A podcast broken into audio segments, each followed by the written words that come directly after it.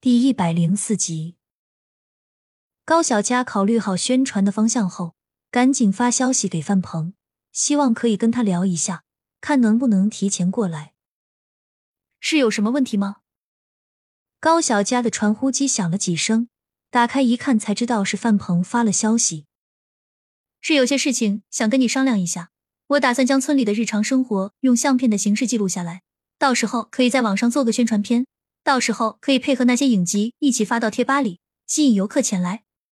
你也不用担心吃住问题，我到时候去接你，吃住全管。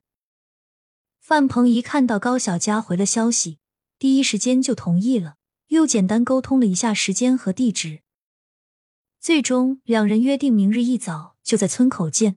范鹏赶紧去收拾明天过后要拍摄的东西，全都收拾好。因为范鹏有车，所以也不需要高小佳去接。第二天一大早，天蒙蒙亮，范鹏就开车到了玉园村的门口。村子里这会儿还没什么人，偶尔能听见几声鸡鸣和狗吠。范鹏把车停好后，一个人就走进了村子，拿着相机和支架，各种的寻觅景点。门口是一个石碑，目前还没有彻底弄好，因为时间老旧的问题。碑石上有着明显的青苔和裂纹，石碑半倚在老槐树下，多少有些沧桑。树的身上有不少的划痕，葱葱郁郁的累弯了腰。此刻有点下着小雨。范鹏站在树下远远望去，拿着镜头聚焦一看，后面的山就是当时高小佳发的图片，它们层叠杂乱，雄伟而奇特，好像你刚才看的不是山。他似乎明白当年那句“横看成岭侧成峰，远近高低各不同”的感觉，虽不是一座山，但给人的视觉冲击感却是差不多的。往前几步，似乎手就可以摸到山就是你眼前，但又好似远在天边。雨渐渐的停了，空气更加清新，四周弥漫着泥土的芬芳，浓郁的雾气环绕着整个山间，天空放晴。阳光把每片叶子上的雨滴都变成了五彩的珍珠。再往里走，就可以很容易看到高小家种植的田地，那三足鼎立规模的土地，每种作物都交相辉映。蔬菜田里，大白菜、大包菜都卷起了叶子，像缩着头的罗汉，蹲在那里，只等你去收获。还有种的丝瓜、扁豆都爬上藤蔓，牵着卷儿，和一根根树枝缠绕在一起。旁边的油麦菜、青菜应该是刚收割过，光秃秃的土地上也开始冒出小芽。这就是农村种田的魅力，辛苦的劳作换来成熟的果实，能带给人心的安定，让你体会到粮食的来之不易。范鹏把他看到的每一个画面都拍摄下来，他觉得这次真的不枉此行。这时，传呼机响起滴滴的声音，一看来电才知道是高小佳发的消息。他有些不好意思，自己一时入了迷，竟然忘了通知他，赶紧回复消息，说明了情况，约定在村口相见。范鹏恋恋不舍，关掉相机就往外走去。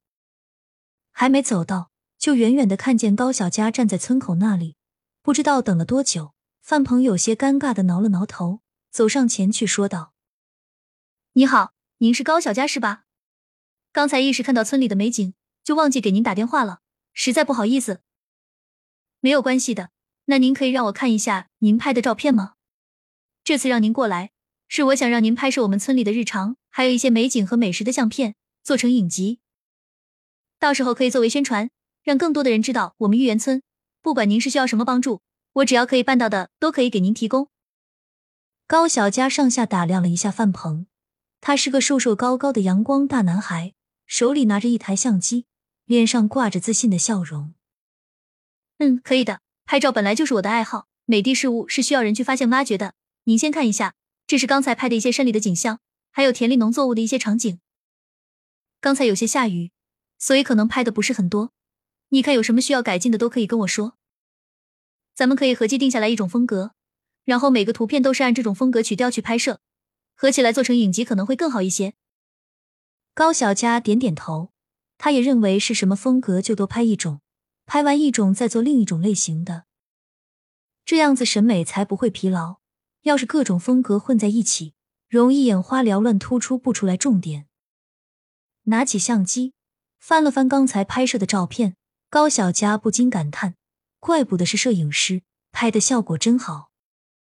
高小佳从没想过自己的玉园村会在相片中展现的如此美貌，葱葱郁郁的树林，巍峨高耸的山峰，每一张都是不同的景象。田间生长的作物，清晨雨停后的彩虹，还有他经脉涌动的瞬间，露水滴落的片刻，这些都让高小佳深深的陷入其中。他想，只要是谁看到这些照片，大概率都是会过来的吧。他天天在这里待着，看到这些画面都有些震撼，更别提那些游客了。看完后，高小佳忍不住对着范鹏竖立了大拇指，夸赞道：“你拍的真好看。”范鹏不好意思的挠挠头，有些害羞，毕竟是个年轻大小伙子，第一次被小姑娘夸，脸瞬间就红了。接过高小佳还来的相机，范鹏向高小佳提出一些建议。他觉得可以将拍出来的相片做一些宣传，比如广播，比如电视，或者是可以在栏目上做一些宣传。到时候可以弄成贫农助农的一个栏目，吸引全国各地的游客过来购买，这样就能推动整个村子的发展。高小佳考虑一下，觉得这个方法可行。到时候可以叫上县长，还有李叔他们做上一场脱贫攻坚服务大会。让他们和村民一起介绍扶贫产品，信服力会更强一些。再找几个会渲染气氛的，配合产品服务，肯定商品能够大卖。但目前最主要的还是需要把眼前下个月来的游客照顾好。谢谢你给我了这么多好的建议。你过来的时候有没有什么不方便的地方？或者说你看村里的环境，过来这边游玩路程的远近，这些有没有什么好改善的？高小佳询问范鹏。看过来时有没有什么不方便？从路况，包括村里的环境以及时间长短，两人都一一探讨起来。我觉得可以在村里多弄一下路灯，以防晚上的时候有人看不见，出现摔伤的情况。高小佳想了一下，觉得可行，继续完善道：“我觉得不光要加上路灯，还可以给村口添加上标志，让一些人专门在那里接待，以免这些游客第一次过来不认识路。”出现人走丢，或者是跑到其他村子的问题，这样子最起码可以先保证客源不流失。两个人将需要改进的问题都一一解决，又简单沟通了一下拍摄的问题。